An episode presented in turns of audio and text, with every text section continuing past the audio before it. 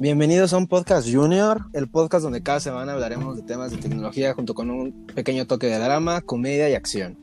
En esta semana hablaremos de Git y GitHub. Primero, antes que nada, como todas las semanas, ¿cómo están? Bien, bien, bien. ¿Qué tal su semana? Bien, relax. ¿Qué tal tú, Saúl? Pues bien, bien, bien. Este, el trabajo estuvo medio pesado. Ahorita ando súper desvelado por anoche aventarme una serie completa. Este, pero tal vez bien. Al menos lo valió, ¿no? Está muy buena la serie. Sí. Recomiéndala para la gente. Este, The Good Place de Netflix. Véanla. ¿Es open source? No, no es open source. Ah, no la quiero. Entonces no vale la quiero. pena.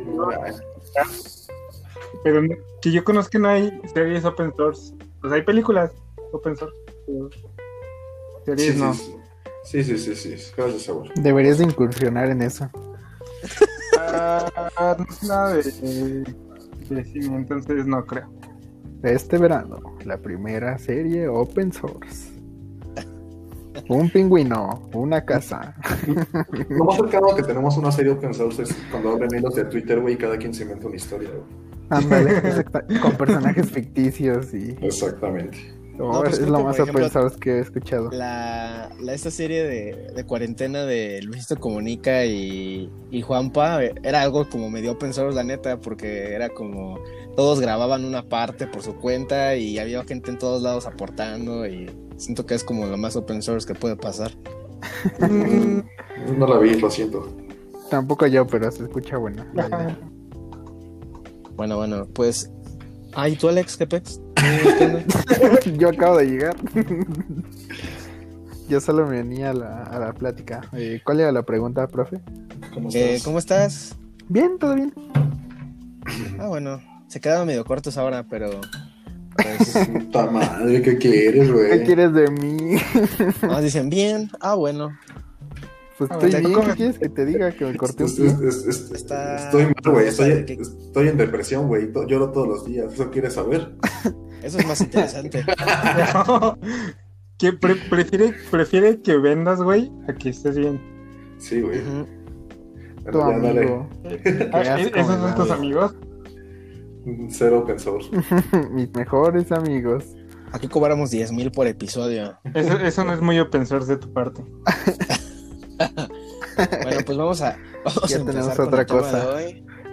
Que, pues bueno, sería. eh, vamos a hablar de Git y GitHub, pero digo, ese es el pretexto, ¿no? Porque es el tema como que. El que todos suelen hablar, ¿no? Bueno, o sea, más bien de que cuando hablamos de un sistema de control de versiones, casi todos lo relacionan con Git, ¿no? Y este tipo de cosas. Entonces, quisiera hablar sobre qué es un sistema de control de versiones, porque digo, esto no solo aplica para Git, sino para otros, pero pues no sé, o sea, que nos digan cada quien qué tiene por idea de qué es un sistema de control de versiones. Vamos, vamos a empezar a por Alex. Alex, Ya se durmió. A ver, Ulises, vas tú. experiencias. Ah, no, sigo vas. vivo. Sigo vivo, ya sigo vivo. Eh, mi definición a base de mis experiencias, un, un controlador de versiones es básicamente la herramienta que te va a ayudar a no cagarla en tu trabajo. Prácticamente. Lo que te va a ayudar a, a- a- ya más, más adelante lo vamos a ver, pero sí, es, es prácticamente así de simple para mí. No, güey. Ah, o sea, que es como un profesor que te dice que no ocupes un if true o que pex. No, no, más, más que un profesor, yo creo que es como mi botón del pánico. Eh, porque sé que si, si la riego en algo y, y si borro toda mi raíz, me, me va a respaldar y, y es tal cual, es un botón del pánico. No tanto, Sí, sí. porque, no tanto porque si borraste tu raíz, güey, técnicamente también se borró el punto git. Así Pero- Exacto. pero ahí No, entra. Ah, pero no lo vas a- puedes no recuperar. No vas a hacer un commit de toda tu computadora, Saúl, no mames. No, ahí, entra- ahí entra el. Ah, no, no, no, es pero- Un sistema de control de versiones distribuido. Eh, Ah, ok, ok, pero cierto, bueno, sí, aguanta. Yo estoy hablando de un sistema de control de versiones. Esto implica que no necesariamente tiene que ser distribuido. Ajá, ya lo sé, ya lo sé. Pero podría ser.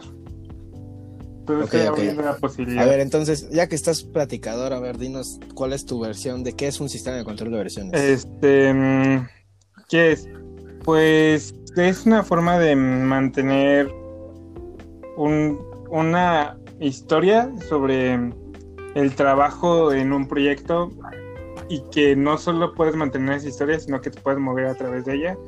Por ejemplo, para las personas que no estén tanto en el código, este Google Drive tiene esa, esa parte de control de versiones cuando ca- cada cambio que haces lo guarda y, y puedes acceder a la historia de cuáles han sido los cambios que se han hecho. Ese es un sistema de control de versiones. Este, te permite ver todos los cambios que se han hecho a lo largo desde que creaste el archivo hasta que no se lo dejas de editar. Eh, te, permite, te, te permite regresar a ciertas etapas. Entonces, Sí, creo que sí. Una muy buena A herramienta. ver, tú, Ulises. Estos vatos, güey, bien, bien técnicos, güey. Hagan de cuenta que están jugando un videojuego, güey. Llegas al punto donde guardas el- la- tu partida. Y lo vas guardando en diferentes slots de memoria. Juanpa, no vengas conmigo. Y, y puedes, re- puedes volver a cargar cualquiera de esas partidas porque las guardaste. Y están, es un punto de tu historia. Puedes regresar y cargar la última que guardaste o puedes regresarte hasta el primer punto de guardado del videojuego. Eso es. Güey, Ju- Juanpa nos va a demandar por copyright. ¿Por qué? ¿por qué? Sí, Porque Juanpa te va sí, no, nos va a demandar por tu culpa. Porque esa es este, la Porque esa forma es la explicación explica. de Juanpa. Ah, no, yo no sabía que esa era su explicación. Yo nunca he escuchado, yo nunca lo he escuchado tampoco. Sí. Es que todos ocupan ese, güey. No, nos van a demandar. Sí, o sea, es, es la, es como la versión más. Es la versión más este como comprensible y la más bonita para todos los, los que estamos por acá. Sí, pues sí. Y pues bueno, o sea, ahora sí que, digo, normalmente estos están pensados para programadores, ¿no? Pero eh, creo que también se puede hacer como bastante uso de él, digo, si no eres algún programador o que estás metido en esta, en todo esto, creo que también se le puede sacar provecho porque podemos decir como de, no sé, tenemos una versión donde eh, estamos haciendo, no sé, una ilustración en Illustrator, por así decirlo, y tengo una versión de donde nada más tengo, no sé, las líneas negras, ¿no? Y después ya tengo una versión coloreada y después ya tengo una versión con sombras, ¿no? Y si quieren volver en el tiempo a alguna de estas partes o incluso hacer como versiones alternativas, pues eso es como la parte, pues eso es lo que sería para una persona quizás normal, un sistema de control de versiones. Normal, eso es. ¿Qué, qué Sí, estás no, imaginando? Nosotros Que somos fíjate- raros. Ah, exacto, como dicen, eh, retomando las palabras del primer podcast, este, somos personas con pelos en la cola, prácticamente para el del pasado. Entonces sí, son raros. No, no me acordaba de eso, güey. ¿Eres- Siempre, o sea, ¿Te siempre me va a acordar de normal, Saúl? ¿Eh? ¿Te consideras normal? Define normal. No, entonces no. Para ti, ¿quién es normal, güey? Dime una persona que digas, esa persona es bien normal, güey. Es lo, es lo más normal de lo normal. No hay, güey. No hay, no hay un. No, no, no hay ninguna persona. Yo me- Exactamente, güey. No hay una definición de normal. Bien, ju- bien jugado eso. No, eh, ahorita retomando lo que, lo que dijo Morenchelito de, de Illustrator y todo eso, me parece que inclusive, bueno, al menos en Photoshop yo lo vi, eh, como que inclusive Photoshop está como incursionando en eso y hay como un historial, digo, no se compara a un controlador de versiones, pero pues ya te echa un poquito la mano, digo, para las personas que no, no saben tanto de esto de Git y todo eso, eh, como que ya te da como el historial entero de los cambios que has hecho, entonces pues eso ya te da, pues es una también, herramienta más, digo, para que lo entiendan, todo el mundo. Hemos- todo el mundo hemos usado un sistema de control de versiones, es el, el más este básico, del, por eso el, el nombre de este episodio, porque tienes tu carpeta que se llama Proyecto, proyecto de semestre 2000, 2020 y tienes el eh, versión 1, versión 2, versión final, revi- versión final 2, revisión del profesor. Versión final, final, ahora sí es la chida. Te salió Alex, Adiós. te aburriste. Qué bueno que se fue, ese güey me cae mal. siempre lo he dicho, nunca confíes en los que midan menos de metro y medio. No mide menos de un metro y medio. Ay, gracias, señor, exacto. De nada, señor, no exacto. Ah, bueno, pero sí, todo el mundo, todo el mundo tenemos ese sistema de control de versiones que es como el primero y de, de ahí empiezan a surgir cosas que los programadores nos sirven más. Yo me acuerdo que una vez andaba de chismoso en internet, porque cuando estuve en el batch en el que estudié, una vez un chico preguntó, ¿y Git sirve para archivos Photoshop y de estilo? Y la respuesta es que no. Eh, eh, y me acuerdo que una vez andaba de chismoso y dije, ah, ¿existirá una verdad o algo así, un equivalente de Git para este tipo de archivos? Y según yo recuerdo, sí encontré uno, pero sí fue hace bastante tiempo. Es No- que no es que no sirva, o sea, No, eh, Git, Git como tal, no, güey. O sea, pon tú el archivo, va a estar... O sea, no se le va a sacar todo el provecho, porque por ejemplo con código fuente, se- en vez de guardar todo el archivo, guarda eh, únicamente los cambios, entonces lo hace más ligero. Pero sí se puede guardar en historia un archivo binario. Ahora sí que lo único malo es que vas a estar guardando por cada versión una, o sea, de nuevo, o sea, va a estar como casi casi clonando el binario, pero pues Ujú. sí, de que se puede, se puede. Ah, exactamente. O sea, Hay, hay varias herramientas. También, por ejemplo, en Blender, que yo uso bastante. Quería. Estuve buscando por bastante tiempo y encontré algunas opciones que no se le acercaban ni de cerca a Git, pero eran unas muy buenas opciones para por lo menos tener un control. Porque sí, lo puedes guardar en Git, pero como dice Mauricio, va a ser muy ineficiente. Ya volvió Alex. imagínate, güey, eh, resolver los conflictos de este binario. ¿Con cuál te quedas? ¿Con cuál pedazo? ¿Con cuál pedazo? 111001 Es que- o con 101010. Es que no son binarios como tal, pero tampoco son texto simple como, como un Pues, código. Nunca, has- nunca has intentado abrir uno de esos archivos en. Ah, es que tú usas bien. Un día trato de abrir un Visual Studio Code Uh. y aparece un chingo de caracteres. Toma. Sí, sí, sí. Toma. Sí lo he hecho. También a mí me está pareciendo un buen de caracteres. güey. Sí, pero, o sea, yo es que yo, yo he abierto esos archivos por error, güey, porque tengo mi, mi árbol a la izquierda, güey, y me equivoco dándole clic a un, a un archivo. Pero- que no era. Pero, ejemplo- ¿Tú, tú por, qué, por qué querrías abrir un archivo binario con bien, güey? Exacto. Por pendejo, güey. Por, Por raro. Ya, son las 3 de la mañana. No, Ya no, güey, o sea. Trato de abrir, este... No, por alguna razón a todo le pongo el mismo nombre. O sea, por ejemplo, este... Si estoy trabajando en un modelo 3D que tiene su código en Python, tienen el mismo nombre. Puedo abrir por accidente el modelo de Blender y ahí veo todos los símbolos extraños. Pobre de tus O sea hijos, que güey. Es lo cuando te tengas es lo que. Hola Saúl, hola Saúl, hola Saúl. Saúl, háblale a Saúl. ¿Qué onda, Confi? El allá es Confi, este es Confi. Exacto. Bueno, Algún día creo que ya nos adelantamos, la verdad, un poquito en lo que está, íbamos a ver, pero bueno, Vámonos. Gracias, gracias por estar aquí. Usen Git. Otra vez. ¿Qué, güey? Pues de eso se trata el episodio. Ah, perdón, te, te entendí bien. Ah, no, no, no. Ok, dije sí. Pero también usen Prosigue, Git. Mau. Usen, la- usen Git desde terminal. Prosigue, Mau.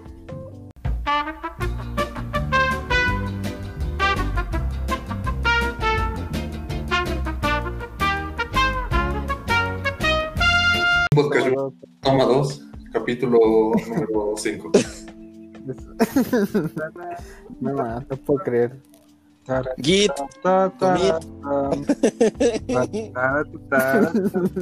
No, te faltó hacer el git add.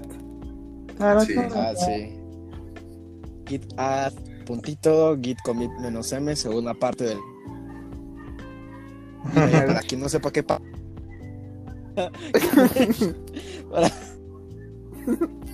¿Qué, pa- qué pasó? Este, pues se nos fue. el- Bueno, a mí se me fue el internet, creo. Y Ahora tú tienes que pagar el internet, güey. Exactamente. tengo que reclamarle al vecino.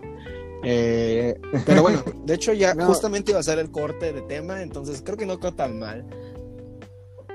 vamos a, a la siguiente parte que digo, ya, nos- ya hablamos un poquito sobre algunas cosas que vamos a hablar después, pero pues bueno, lo siguiente es sobre una historia, la historia breve de Git, y creo que aquí no vamos a dar como, bueno, si quieren agregar algo me dicen, pero digo, para hacerlo rápido, pues bueno, para que sepan, eh, hace rato estamos hablando de sistemas de control de versiones, eh, y cuando hablamos de sistemas de control de versiones normalmente hablamos de Git, a pesar de que hay varios, pues creo que es raro que alguien ocupe otra. Entonces, eh, la idea de, bueno, o sea, de qué es Git es, ya, ya se me fue la onda porque anda- alguien está escribiendo, ¿quién te entiende? ¿Quién? ¿Qué pedo?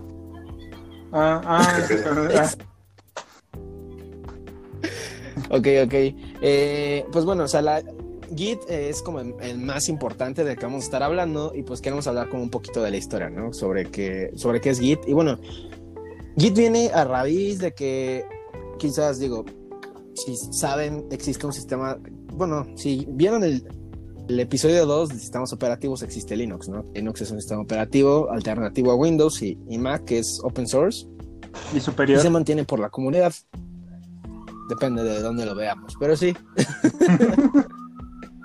Eh, entonces, eh, pues bueno, es un proyecto este, mantenido por la comunidad y de alguna forma se tiene que, que mantener pues todas estas versiones que van saliendo, ¿no? Entonces, la idea es que el equipo de, bueno, los que llevaban Linux y Linux Torvalds eh, estaban por ahí, este, estaban ocupando Bitkeeper. Digo, por ahí lo que leímos es que, pues, Bitke- Bitkeeper era el sistema de control de versiones que ocupaban. Y entre tantas cosas, entre eh, se volvió no propietario y que bueno, porque imaginen, están ocupando Bitkeeper que no es open source, ahora que sí es open source, entre eso Mercuria y después ya no les gustó y entre que Linus Torvalds el, el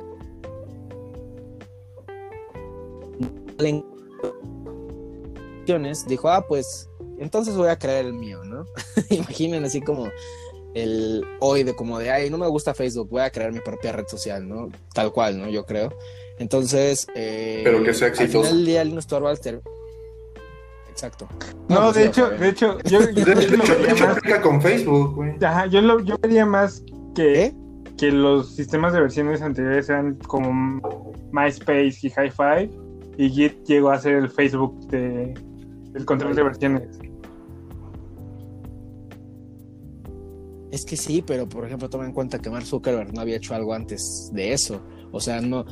Linux ya tenía el Linux. O sea, era como de, ah, miren qué aburrimiento. Vamos a hacer un sistema de control de versiones que sea exitoso. Sí, O sea, creo que él, creo que él no esperaba que fuera tan exitoso.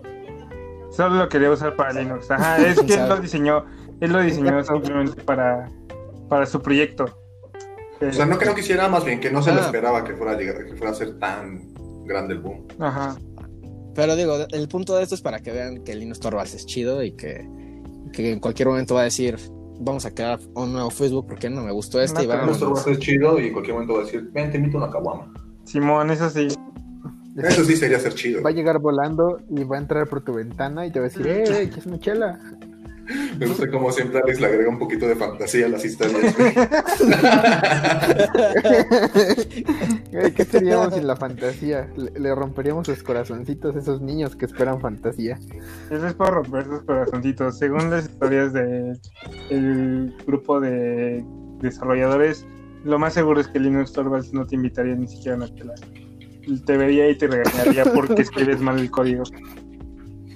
Pero estaría chido, ¿no? Porque usas tabuladores en vez de espacio, ¿no? No sé Porque, qué porque usas Visual Studio Code en lugar de Beam. Eso sí, Simón. Bueno, pero digo, esa es la historia como de Git. Al final del día salió a partir de que era un momento en el que realmente no había como algo tan padre, aparte de que creo que no había ninguno distribuido y si no había uno distribuido no, había, no era bueno. Y pues al final para cumplir las necesidades del proyecto de Linux se crea Git. Eh, y bueno, esa es la, la historia. No sé si quieren agregar algo que me haya faltado. Ah, No, según yo.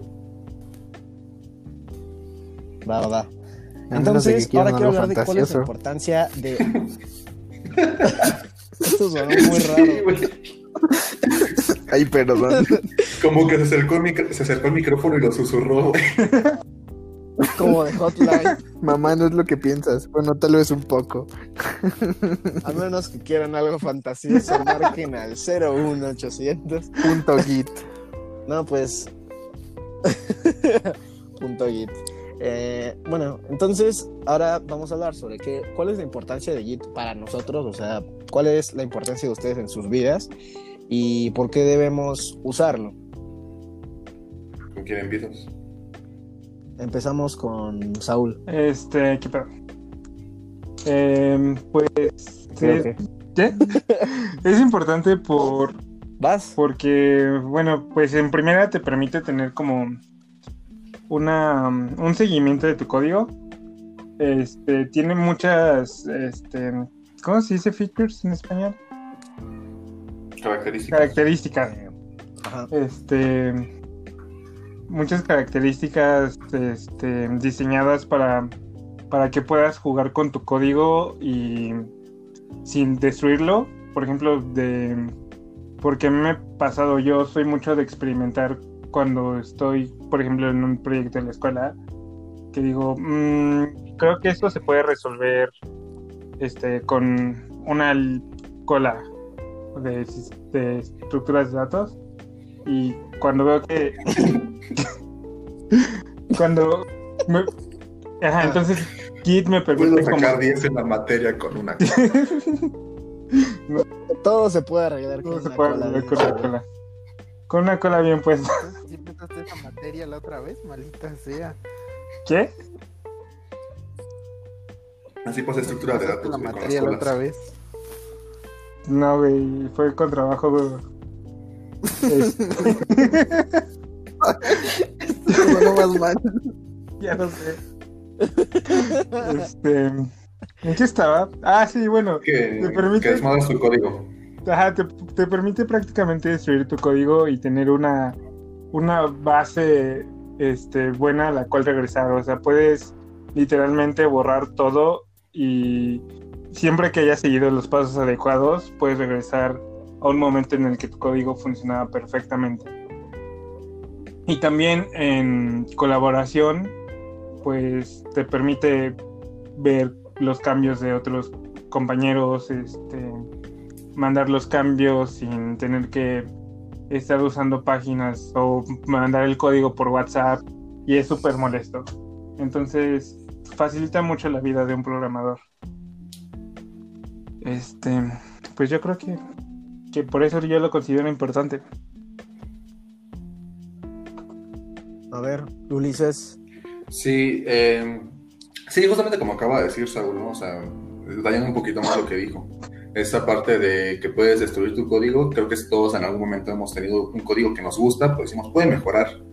Y justamente por andarle moviendo ya no sirve y dices, oh, no quiero regresar y te das cuenta que llegaste al límite de control Z y no pudiste regresar. Y eso te ayuda bastante. Y uniendo un poquito los puntos, porque lo crean o no, sí, nuestros capítulos sí están pensados, sí vamos con un orden, y justamente creo que aquí llega un punto en el que podemos unir varios puntos con capítulos anteriores. Y esa, esta parte colaborativa, ¿no? Puedes trabajar con otras personas del mundo, sin importar dónde, bueno, sin importar dónde estén. Eh, y aparte de que te ayuda a mejorar eh, el trabajo en equipo y aprendes a, a hacerlo mejor, justamente es cuando llegamos a este, esta onda del open source, que de lo que hablamos la semana pasada, me parece. Ni me acuerdo. Hace Cuando dos hablamos open- episodios. hace dos.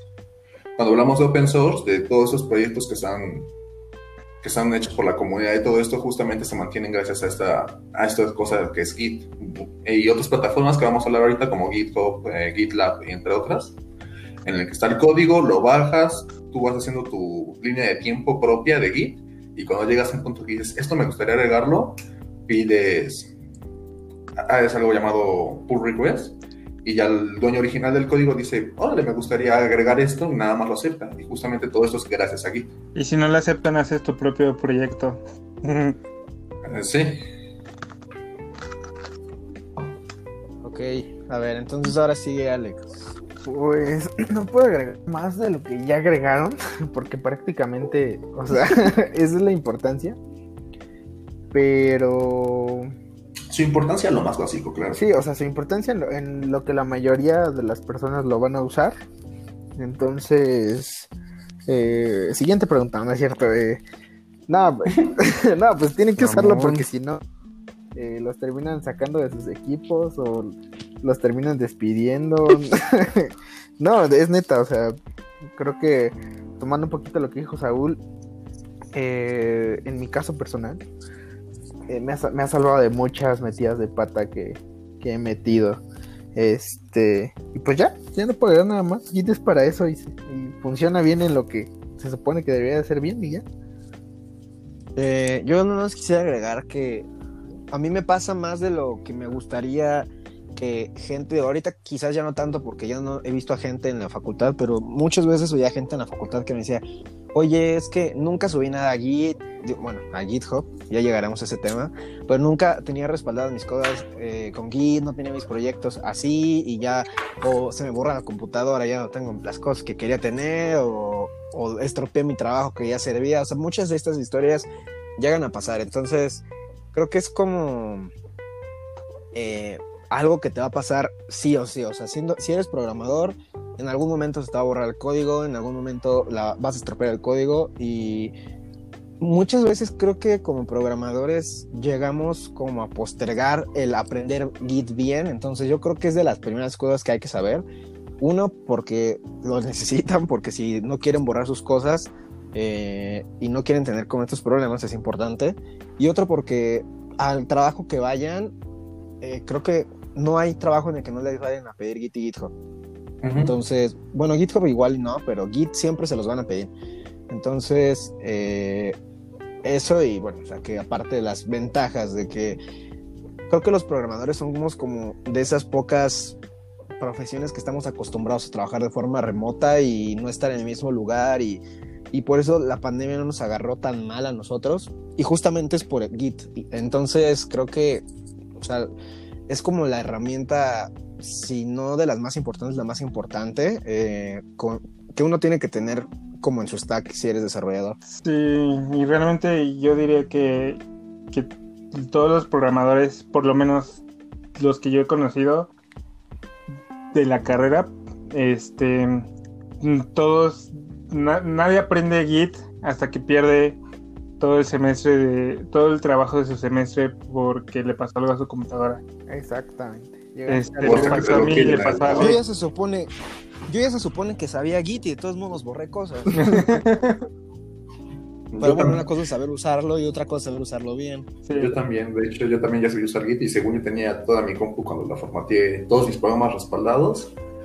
Y no, a mí ya la formateé y digo, oh, oh, ¿dónde está esto? Upsi, upsi. eh, bueno, completando un poco este tema de la importancia, me gustaría saber si tienen como alguna o algunas malas experiencias por no usar Git. A ver, vamos a empezar ahora por... Ahora vamos a empezar. Creo que vamos a... Siento que Alex tiene más más malas experiencias, entonces te voy a dejar. no, pues gracias. ¿eh? Este, no, mira. A ver, Ulises. Creo que la. Ah, bueno, yo. Creo... No, no, tú eres la. Tú eres la. Tú eres el último. Ajá, exacto, porque tú eres lo divertido. Ah, ok, ok, Aguántate. perdón, entendí mal entonces. No, sí está bien. No cuentes la mía. A ver, Ulises, vas. Ah, voy yo. Ay, diablos. Eh. No, pues es que creo que serían justamente esas todas. Y hasta eso creo que tengo el punto de que cuando ya empecé a programar de una mejor manera, digamos, que ya como un poquito más dedicado, digamos, como la carrera o, o, aparte o por fuera, ya me habían contado de Git y ya me habían dicho que lo tenía que aprender sí o sí. O sea que realmente no tuve ningún programa tan avanzado del que estuviera tan orgulloso que no haya podido respaldar. Creo que los programas de los que he estado más orgulloso que he hecho, lo, sí los tengo en, con Git. Mm, así que no te podía dar una historia de por no usar Git, pero te puedo contar una historia de por usar, usar mal Git. Sí, tengo bastantes historias de que en, en, tanto en hackatones como en trabajos en los que estuve, hagan de cuenta en Git, tenemos esto que son las ramas. Las ramas son como como historias paralelas, o sea, la forma en la que se va desarrollando una parte del código en otra rama se va desarrollando de otra forma o van agregándose otras cosas. La idea es que se vayan agregando, estas ramas se vayan fusionando con la rama principal para ir creando el código que va a estar en funcionamiento, ya en funcionamiento, ¿no? Y justamente por no aprender bien Git en su momento, al principio, siempre creábamos estas ramas mal y la rama principal de repente ya no era la principal, ya era como la secundaria y había una rama principal que se llamaba, no sé, Ulises, eh, o de repente hacíamos fusiones que no se debían y nuestro código totalmente dejaba de funcionar. Creo que es de las cosas más cagadas que me ha pasado y al final terminamos siendo, güey, ¿qué pedo? ¿Qué hice? Y creo que también por no, y por no saber usar bien Git, creo que muchas veces cometimos el error que no se debe de hacer. Lo, soluciona al momento, sí, pero pues no es la mejor manera. Que llegas a un punto en el que ya no entiendes qué hiciste con tu Git y dices, ah, su madre, un Git clon de nuevo a mi repositorio. Y eso está muy mal hecho. Porque es como las características que tenías que tal vez no estaban tan mal en tu programa, ahora las tienes que volver a copiar y pegar y es justamente lo que queremos evitar con Git. Sí, yo también he pecado mucho de hacer esas cosas. Eh, a ver, entonces ahora vas tú, Saúl, ¿tú tienes más experiencias? En general con Git, de no usarlo. De hecho, con... O sea, yo me metí mucho a aprender Git justamente después de... Estaba trabajando en un proyecto que me había dejado un profesor que que ya había tomado su materia, pero no, este, no la pasé por razones del universo. Y le dije, profe, pues la verdad, me aventé todo el semestre pasado, hago de hacerlo de nuevo. Este, dime un proyecto final y se lo entrego y ya sobre eso me pone calificación del semestre. Y el profe dijo, va. Y estuve dos meses trabajando con eso ya estaba mm, como por la mitad del proyecto y mm, de repente mi computadora empezó a fallar. Entonces la llevo al técnico y pues lo que hacen siempre, la, la, resetean y le meten Windows de nuevo y borran todo. Y perdí dos meses de trabajo ahí. Entonces después de eso fue como de que frustración total, no pude hacer nada, se me olvidó decirles que quería hacer un respaldo del disco duro antes, valió todo y desde ahí mínimo aprendí a hacer un, un, este, un repositorio en GitHub, eh, hacer commits, y bajarlos y cada proyecto que hago le creo un repositorio forzosamente y trato de tener siempre mínimo dos copias del repositorio porque no quiero volver a pasar por eso. Pero sí, no fue. Fue sota. Sí. Este, tuve que volver a hacer todo de nuevo. A ver, entonces. ¿Ahí acabaste? Sí, sí. Ay, perdón, es que, te iba a cortar.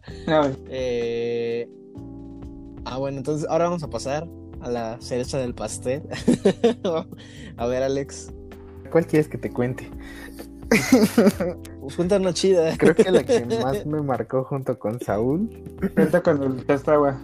Exactamente. Eh, pues resulta que estábamos, eh, estábamos haciendo un trabajo de, justamente estructuras de datos. Que nos habían dejado un proyecto y como buenos programadores lo empezamos a hacer como dos días antes o un día antes. Entonces estábamos como locos ahí haciendo. No, no, de hecho llevamos más tiempo como haciéndolo. Entonces, eh, ya estábamos como dando los últimos retoques, ya, o sea, prácticamente se lo teníamos que entregar ese mismo día a nuestro maestro. Y entonces eh, habíamos empezado a trabajar Saúl, yo y otro compañero. Y eh, pues Saúl estaba muy cansado, estaba muy estresado y me dice, oye, voy a ir a comer algo. trata de seguir lo que, lo que estoy haciendo. Y, y ahorita que regrese lo, lo acabo y ya lo entregamos, ¿no? Y le digo, sí, ve, ve a comer. Y entonces, pues yo me quedé ahí trabajando, según. Y justamente el, programa tenía que generar un archivo de texto y no lo generaba. Entonces decidí agarrar y borrarlo. Y, y, dije, a ver, no está funcionando, a ver, voy a borrar el programa. Y, y no funcionó otra vez. Y dije, hmm, no sé qué está pasando. Voy y voy a eliminar todos los demás proyectos que se llamen igual. Eh, Porque teníamos la versión final, la versión final final 2. Versión final chida, cosas así. Entonces dije, ok, lo tengo en una USB, es el mismo salir mal. Borra todo y corre el programa, pum, sigue sin funcionar. Dije, ok, probablemente los archivos que están en la papelera puedan influir y eso hace que mi programa no corra. Y borro toda la papelera, borro el programa que tenía y digo, voy a usar el que tengo en la USB. Y conecto la USB, descargo el programa y era una versión era una versión como 20 años atrás de lo que teníamos. Y entonces, pues estábamos como, de, oh, todo nuestro trabajo, nuestro trabajo se fue a la basura. Fuimos a hablar con el profe, le dijimos, profe, denos más chance, acaba de pasarnos esto. Y el profe solo se rió y nos dijo, está bien, pueden, pueden hacerlo. Y ya, esa es la historia de por qué aprendí a usar Git. Ah, bueno. Sale. Ah, bueno. Ah, bueno. Yo no te hubiera creído, güey. Yo te hubiera mandado a la verga. sí, Yo yo, también. Güey, Yo también ¿sabes, hubiera ¿sabes qué es lo peor? Que tuvimos tres proyectos con ese profe y los tres los entregamos después y le dijimos al profe, al chile denos otro día más porque no, no, no se puede. En ese, en ese fue el único en el que en el que yo le dije, profe, yo borré todo. Y solo se rió y me dijo, ay, bueno, está bien. Y en los demás sí le, le pedimos días extras para acabarlo. Y no sé, no sé cómo nos sí, dando. Sí, lo queremos desde aquí. Entonces, a ver, yo les voy a dar entonces mi historia. Creo que la mía no está tan desastrosa, pero igual es algo como de justamente como de no ocupar Git bien. No sé si bien, pero digo, a mí lo que me pasó fue que en el trabajo pasado eh, como un sistema muy muy importante y de hecho yo tenía como casi todo porque pues era el proyecto prácticamente mío. Eh, y ya quedaba como una semana para entregarlo, ¿no? O sea, neta, era como... Era un montón de trabajo el, el que yo llevaba, pero como que yo no quise hacer un commit, o sea, lo que a mí me pasó es que yo te- ya tenía un montón de avance y avance y avance, pero como que no me encantaba. Yo quería que todos mis commits estuvieran bonitos, ¿no? Así como de este commit tiene esto, y este commit tiene esto, y este commit, o sea, como súper organizado, ¿no? Y yo no hacía un commit porque no me gustaba el trabajo que estaba haciendo, o sea, como que no me no sé, como que dije, no, pues es que no me siento como completamente seguro de lo que estoy haciendo y, voy a hacer el commit hasta que pues esté seguro, ¿no? Entonces me robaron mi MacBook y perdí un montón de trabajo, neta, era trabajo como de un mes y ya tenía como que entregar la siguiente semana, entonces pues ahí fue cuando dije, no, pues ahora tengo que usar Git, este, aunque sea un commit súper pedorro, ¿no? Y así es como yo empecé a usar Git un poquito más. Eh, ahora digo, ya para terminar esta parte de Git en específico, me gustaría saber si tienen experiencias ocupando algún otro. No. No, no, yo no. Yo tampoco. No, pues entonces fue, fue en vano. Fantástico. Directo al punto. Sí, no, yo, tampoco he tenido experiencias. Eh, ahora vamos a hablar sobre el tema de qué es GitHub. Eh, que digo, eh, aclaración importante, Git y GitHub no es lo mismo. Eh, y bueno, me gustaría saber de parte de ustedes qué es GitHub. A ver, vamos a empezar ahora con Alex. Hablando formalmente, GitHub es la extensión de Git. O sea, prácticamente es la nube de... tú tienes tu repositorio en local de Git o tu proyecto y puedes tener una copia en la nube que sería GitHub. Y eso es prácticamente lo que te salva de, de eliminar, tu, de eliminar tus archivos y que estén seguros. Y ya. Sí, pues básicamente es una plataforma y, y eh, estos últimos años se ha vuelto como también una comunidad. No recuerdo quién en un curso que dimos de Git dijo que era como una red social para programadores y pues tiene un poco de razón. Este, porque ahí están muchos proyectos open source, puedes convivir con las comunidades, este, integrarte un proyecto, crear proyectos, bajar proyectos. Este, pero sí, más que nada fue creado para tener como una nube central donde se puedan subir y, y descargar códigos. Ah, Ulises, ¿algo más? Ay, espérame, estoy comiendo. Mm, no diría que es una extensión como dijo Alex. Diría que o sea, es totalmente independiente. Se, siempre van a estar juntos. Bueno, casi siempre van a estar juntos porque es uno de los tantos sabores que hay. Hay pocos, hasta donde yo conozco. Y como dijo Saúl, más bien, es una, es un, es una nube, un punto central de, en, en Internet, que justamente ellos, ellos dicen, yo pongo mis servidores para que tú subas ahí tus repositorios, los conectes justamente con Git y ahí los tienes guardados. Y hay muchísimas más características que hace. Y GitHub originalmente era una empresa, hoy en día fue, fue adquirida por Microsoft. Y para esta empresa antes tenías que pagar si querías tener tus repositorios privados. Y si eran públicos para todo el mundo, pues eran totalmente gratis. Y justamente existía su alternativa que era GitLab, que este era open source y no te cobraba por tener los repositorios privados. Y justamente aquí se hizo el cambio raro. GitLab, a pesar de ser open source y era todo gratis, lo utilizaban más las empresas para tener sus repositorios privados. Y GitHub, que era pues, como tal una empresa, eh, estaba llena de proyectos open source para, de toda la comunidad.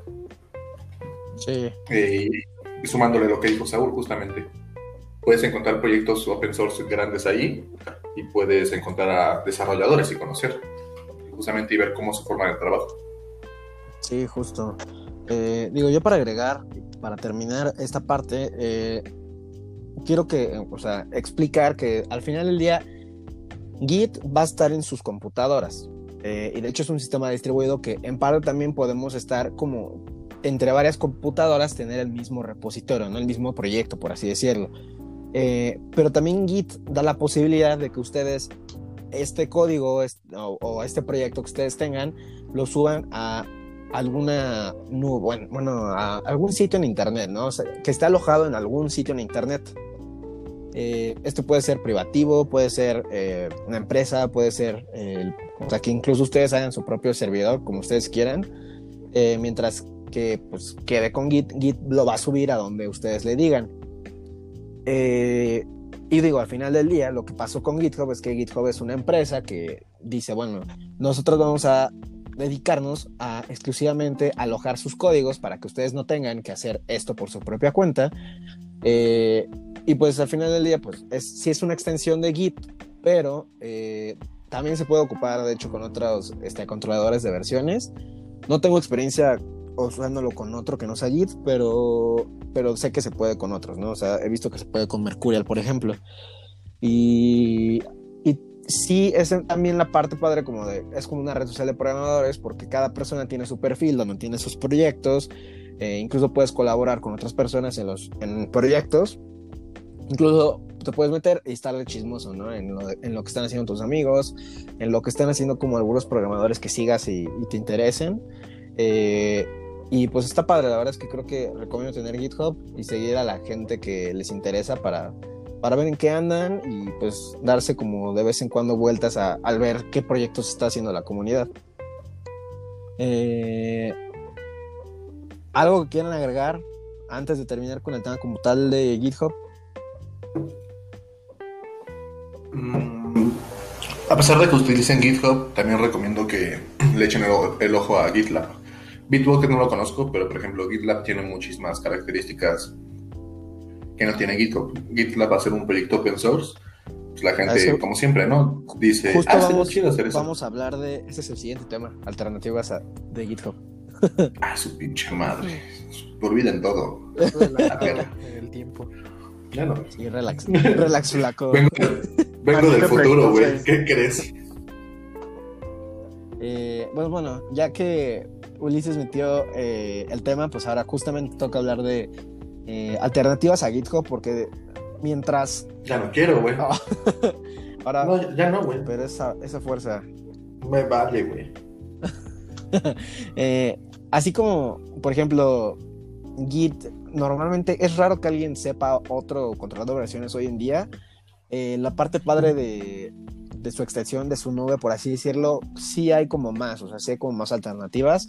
y me gustaría hablar de estas. Eh, entonces, vamos a dar como de sus alternativas y sobre si nosotros hemos ocupado otras y qué opinamos al respecto y qué preferimos. Entonces, ahora vamos a empezar con Ulises, ya que estaba en eso. no, güey, me cortaste la inspiración. No usen GitLab, tiene características chidas, güey.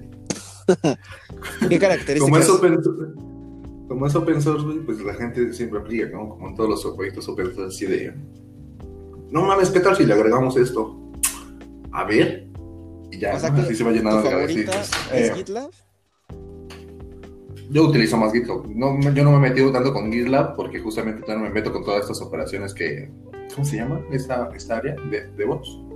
Toda esta Ah, parte de. Sí, es ¿no? Continuous Integration y... Continu- ajá, Continuous Integration, toda esta onda. Como yo no. No, nunca, hasta ahorita, hasta la fecha, todavía no me meto con esos temas. Pues no le he visto la oportunidad. No le he dado. O sea, así que práctica. Pero. Así, si eres aparte de programador también. Y bueno, creo que ya, ya conocerías GitHub y GitLab a ese punto. Pero sí, bueno, si digamos que te interesa toda esta onda de Continuous Integration y nunca le has dado la, la oportunidad a Git, pues justamente creo que GitLab sería como una alternativa a GitHub. Mucho mejor para ti. A ver, Alex. Eh, pues es que aquí yo a veces entro en conflicto, pero lo acabo de googlear para no regarla. y aquí, ah, hablando de alternativas a GitHub, yo creo que está el, el que, la- no sé si lo hayan usado ustedes, pero al menos yo uso Bitbucket, que es como, también está chido, es muy parecido a, a todo, o sea, yo, yo siento que son muy parecidos todos. Nada más que como que le cambian un poquito la cara y como, como dijo Ulises, yo tampoco me he metido como en cosas tan cañonas. Entonces, para, para mis usos mortales y prácticos, creo que Bitbucket funciona chido. Eh, no sé si... La neta, solo he escuchado el nombre, se escucha muy chido. eh, de Git Kraken. No, de, de Git Kraken, eh, pero la verdad no... No, Ah, no, pero está- es no, un GitKraken- cliente para, Git. Ay, cállate, Alex. No, por eso, por eso dije, o sea, me, me y late... eso que lo googleó, Me late... No, solo googleé Esa, esa comprensión lectora, güey. No, no, ni siquiera está aquí, pero, pero me gusta un buen ese nombre. Git Kraken está bien chido. Su, su googleada fue Git, güey, y todos los resultados. Todas las sugerencias, güey, las No. empezó a decir al azar. No sé qué, qué onda, pero me gusta el nombre de Orlando Bloom. Vean las películas de Orlando Bloom, es un buen sujeto. Exacto, discúlpenme por mi poca aportación. Eh, Saúl, Este, pues yo sí he usado este GitHub y estoy usando Bitbucket en mi trabajo. Y realmente, este, si son estudiantes o recién egresados de la, de la carrera, les conviene totalmente GitHub. Este, Bitbucket es una muy buena herramienta, pero está limitada. GitHub te ofrece todas sus herramientas gratuitas si tienes repositorios abiertos, como crearte una wiki, mm, este, tener una página web de tu repositorio con documentación, este, los issues abiertos totalmente, este, mientras que Bitbucket te ofrece ciertas cosas. Ah, y lo principal de, de GitHub que me encanta es este ¿Cómo se llama lo que tiene para asignar como metas y milestones y todo eso? eh, issues o proyectos, o literalmente Issues. Ajá, milestones. los proyectos. Este, los proyectos de GitHub, que es como una pestañita en tu repositorio, te permite controlar muy bien un proyecto, ya sea escolar o más grande, que se parece más o menos a, nos, a tal vez hayan usado algo parecido a Trello, que, que es un diagrama que te permite ver qué tareas tienen que hacerse, cuáles ya se están haciendo y cuáles ya están hechas. Y Bitbucket tiene casi todo eso, pero no integrado, sino que, que necesitan de otras empresas como Trello para, para terminar de funcionar completamente bien. Entonces, si son estudiantes, definitivamente es mejor GitHub, de mi punto de vista. Pero, pero cuenta por qué, hijo de la chingada. Por eso, porque tiene todas las cosas abiertas, güey. Ah, O sea, tiene todo disponible gratuitamente. Y Bitbucket necesitas este, tener tu cuenta de Bitbucket y luego necesitas contratar otros servicios para tener lo mismo que te ofrece Git. No mames. GitHub, digo. Yo creí que te ibas a ir por GitLab, la verdad. No sí, lo es lo que iba a decir, es lo que iba a decir, güey. Saúl, prefiriendo una herramienta no source. irónica es la vida, ¿no? Dios. No en pensar fin, de Microsoft. Es que, ok. en fin, la hipotermia. Ya, cállate, Saúl, ya todo lo que digas a Güey, es como esos veganos que, que son súper o sea- veganos en las redes sociales y por detrás están comiendo una hamburguesa. Así es Saúl. Eres un ver, hijo de perra, Hay, Saúl. hay- hay- hay dos razones por las cuales no, las cuales no uso GitLab. Primero, lo primero de lo que vi fue GitHub. Este, y, y bueno, pues ya tengo todas mis cosas ahí. Y des- segundo, cuando me ¿Por qué, por qué empecé, tartamudeas? ¿Por qué tartamudeas? cuando empecé a- a usar Git, me daba miedo el layout de GitLab. Sí es intimidante. Si, si nada más estás como queriendo ver qué onda, GitLab te, te muestra primero una pantalla súper profesional y tú dices, wow, creo que no estoy listo para esto. Y GitHub nada más es como que, güey, inicia sesión, aquí hay un gato bonito. Y ya. El chico, el chico que utiliza BIM está diciendo que le faltó una interfaz gráfica, güey. Sí, güey. Oye, Todo se, empieza, todo se empieza a unir, güey. Ya estás viendo la correlación, güey. Aparte, digo, dices que ocupemos. Además, las interfaces gráficas me generan ansiedad. ejemplo, en, la- en Apple hay una manzana bonita. Exactamente. Además, eso es mentira. ¿Cuándo? Yo entré a GitLab sin saber Git eh, y sin haber entrado a GitHub. Y la neta no estaba tan fea. O sea, está, al contrario, dije, oh, esto está bien chido. Digo que no lo entendí. ¿Cuándo, cuándo entraste, ¿Eh? güey? Yo entré en segundo semestre. Yo entré mm, como hace. Yo entré, yo entré a GitLab en 2017. Oh, toma. la neta no me acuerdo. Ah, bueno, en- las interfaces gráficas me generan ansiedad. Exactamente. sí, Eres un maldito sí, farsante. yo, no- yo nada más quería ver qué pedo y subir mis repositorios. Y lo primero que, que oí fue de GitHub. Y pues ahí ya tengo todas mis cosas. Y no, estoy tratando de moverme a cosas open source, pero no es todo de golpe. Maldito pastor falso. Güey, por lo menos uso Twitter, uso Twitter open source, güey. No me pueden criticar por ser GitHub. Ahí está todo el mundo. Ya, Ya cállate, güey. Agrega- agregando un poco a lo que dijo el falso profeta. también en GitHub, si eres estudiante, o también creo que también aplica para los recién graduados, está una cosa que se llama Git- GitHub, GitHub Student Ajá. Pack. Sí, GitHub Student Pack. Chequenlo y también les dan muchísimas eh, ofertas de otras empresas que son de pan- plan de paga. Les dan una prueba gratis por un año o a veces hasta que termine tu época escolar. Te adelantas a todo, carnal. Ya le quitaste, ya le quitaste. el Eso, comercial. eso- eso- eso no, eso no estaba en el itinerario, así que te callas. Está bueno. Eh, para terminar este tema, eh, digo, yo también voy a hablar. Es que, digo, yo creo que he tenido como un bastantes. O sea, sí he oscilado como en mis gustos, porque yo, yo en personal sí he probado como los tres: Bitbucket, GitLab y, y GitHub. A pesar de que también, por ejemplo, están los privativos estos de Amazon o de Google. No los he ocupado, pero sé que existen. Eh, en lo personal, a mí, digo, al principio GitHub sí me gustaba y se me hacía como más bonito eh, era el que más ocupaba, pero cuando vi de Bitbucket en ese tiempo y de GitLab que no te cobraban los, los privados, creo que esa fue como la mayor ventaja en su momento de, de los que no eran GitHub, ¿no? Porque entonces GitHub te cobraba como una mensualidad porque tú tuvieras tus repositorios privados. Pero creo que a partir de que, o sea, incluso sonará raro, pero a partir de que lo compró Microsoft, siento que mejoraron muchísimo. Y de hecho, por ejemplo, dicen que por ejemplo, GitLab, yo lo ocupaba mucho para hacer cosas como de continuous integration, hacer como algunas cosas. Pero a partir de justamente de esto de Microsoft, como que GitHub se puso las pilas y también agregaron un montón de cosas para hacer DevOps. O sea, la, incluso a mi parecer está más completo GitHub Actions que GitLab, eh, el continuous integration y continuous deploy. GitHub Actions no solo estás es... vendido porque eres GitHub Campus Expert. ¿Dónde? que, que tu visión es objetiva porque eres GitHub Campus Expert. Ya, Saúl, cállate, todo lo que te haces de coraje. Pero al menos yo no estoy chocando mis. mis- Eh, digo, creo justamente. ¿Qué? Nada, nada, continúa. Ya te vamos a cancelar, Saúl. Eh, y bueno, este, justamente, digo, me gusta, justamente, últimamente me ha gustado mucho que toda la parte de, siento que le han agregado, como que se han puesto las pilas, aparte de que eh, nos apo- apoyan muchísimo open source con iniciativas, por ejemplo, como GitHub Sponsors.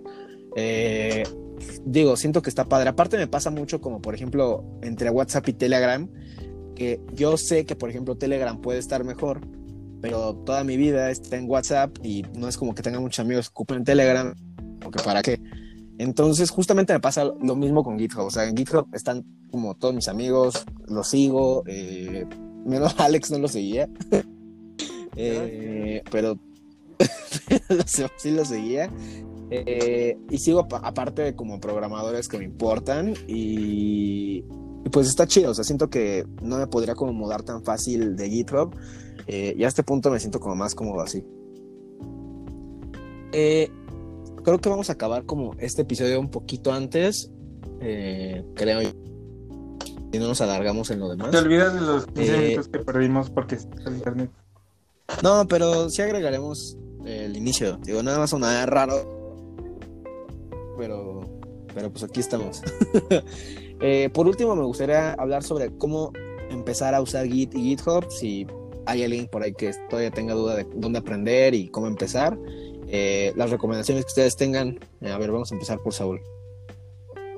Definitivamente el libro de Git, este, simplemente busquen Git document- documentación de Git en Google, en su buscador de su buscador favorito y tienen un libro perfecto para aprender Git. Si nada más quieren cosas básicas, este, necesitan solo leer dos, tres capítulos. Y, pero vienen este, hasta cosas de depuración, de cómo montar tu propio servidor, la historia y todo eso. Entonces yo siento que no hay mejor fuente que eso. Y está traducido al español. eh, este, y es muy bueno. Yo agregando al libro de Git, aparte, creo que la documentación de Bitbucket tiene una documentación exacta de Git y también tiene muchas eh, infografías, se llama, ¿no? Sí, infografías, que me parece que están muy, muy, también muy, muy directas, eh, no te dan tantas vueltas y te explican bastantes cosas extras que le puedes meter, pero si buscas un problema particular, creo que, que lo puedes encontrar perfectamente ahí. De una forma clara. Ok, Yo, ok. la neta, Alex. me- yo la neta voy a... Voy Está, a... está googleando. No, yo la neta, eh, como aprendí y como me funcionó, Empezaría por Git Kraken. por, por Git Kraken. y por- no, este, la neta en YouTube hay como muchos tutoriales que son como de una hora, dos horas, o sea, no, una hora a lo mucho, y les enseñan como lo básico. Nada más. Nada más, no, en serio, y es como bien, bien agradable para los que no son tanto de leer documentación. Eh, hay un buen de tutoriales y la neta, inclusive hasta en plataformas, creo que hay, cursos de Git y son gratuitas, entonces ahí pueden empezar y ya cuando quieran como trabajo más rudo o cosas más en específico, ya pueden como consultar los, la- el libro que dijo Saúl creo que al inicio. Y ya, eso sería todo. Eh, yo también estoy en, en acuerdo con Saúl sobre que creo que de los mejores recursos es el libro de Git. Eh, y- pero igual me gustaría agregar que, por ejemplo, eh, GitHub tiene toda una parte de, de aprendizaje que se llama Learning Lab. Creo que tiene otra, pero la verdad es que no me acuerdo cómo se llama. Entonces, si la encuentro, se los dejo en los enlaces. Donde tiene un montón de, como pequeños cursos de un montón de cosas, ¿no? Sobre Git, sobre. Incluso tiene cursos de HTML, CSS, por si quieren echarse una ojeada por ahí. Eh, y pues bueno, o sea, Git y también eso, pues ya después se sigue GitHub, por si quieren aprender a hacer cosas. GitHub tiene como cosas de GitHub. Eh, aquí sería, hasta aquí sería el, el agregar otra cosa. Mm. Ah, Git Kraken, por si se quedaron con la curiosidad, es una interfaz gráfica de Git. pero aún así, pero aún así aprendan los comandos. Sí, no hay nada como los Exacto, comandos. te hacen ver más pro. No, pero, pero también este simplemente hay cosas que que siento que aunque sean gráficas crea más problemas tener que estar escogiendo el botón específico a eh, escribir un comando simplemente poner una bandera que es una letra y hace lo mismo siento que es más rápido y más eficiente Sí, yo, yo creo lo mismo. Hasta la fecha no he usado Git Kraken porque pues yo sí quiero aprender Git bien. Y pues me acuerdo que alguna, alguna vez me llegó un conocido preguntándome, oye, ¿sabes Git? Dije, sí, pero me mandó algo de Git Kraken, una screenshot y me dijo lo que hizo. Dije, híjole, no sé cómo hiciste eso, güey, no sé qué carajos hiciste, güey. y ya me explicó, güey, y dije, no, pues no sé, güey. Le dije, si fueran comandos, pues más o menos eh, Pues- sabría, si fueran comandos más o menos sabría qué hiciste, güey, pero pues así no tengo idea, güey. Y por eso, creo, creo que como dices, Saúl, creo que sí, a pesar, a veces las interfaces gráficas, por muy pulidas que estén, siempre van a tener sus, sus detalles y, y es más factible a que te equivoques. Exacto.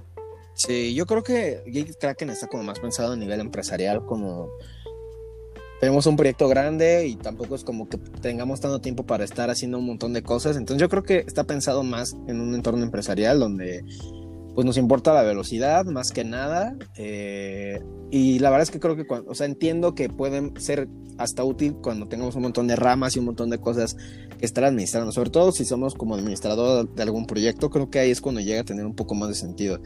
Pero si no es eso el caso, creo que es perfecto. O sea, Git deben ocuparlo sí o sí en terminal, o si acaso en algún client deploy yo lo ocupo en Visual Studio Code, pero que no te resuelve la vida, sino que sabes qué está pasando, te dice, oye, este es el botón de hacer push, este es el botón de hacer eh, commit, y no te la resuelve como tal, simplemente es una forma más gráfica, pero sin llegar a ser un Git Kraken. Eh, y bueno, hasta aquí el issue de esta semana. Espero les haya gustado.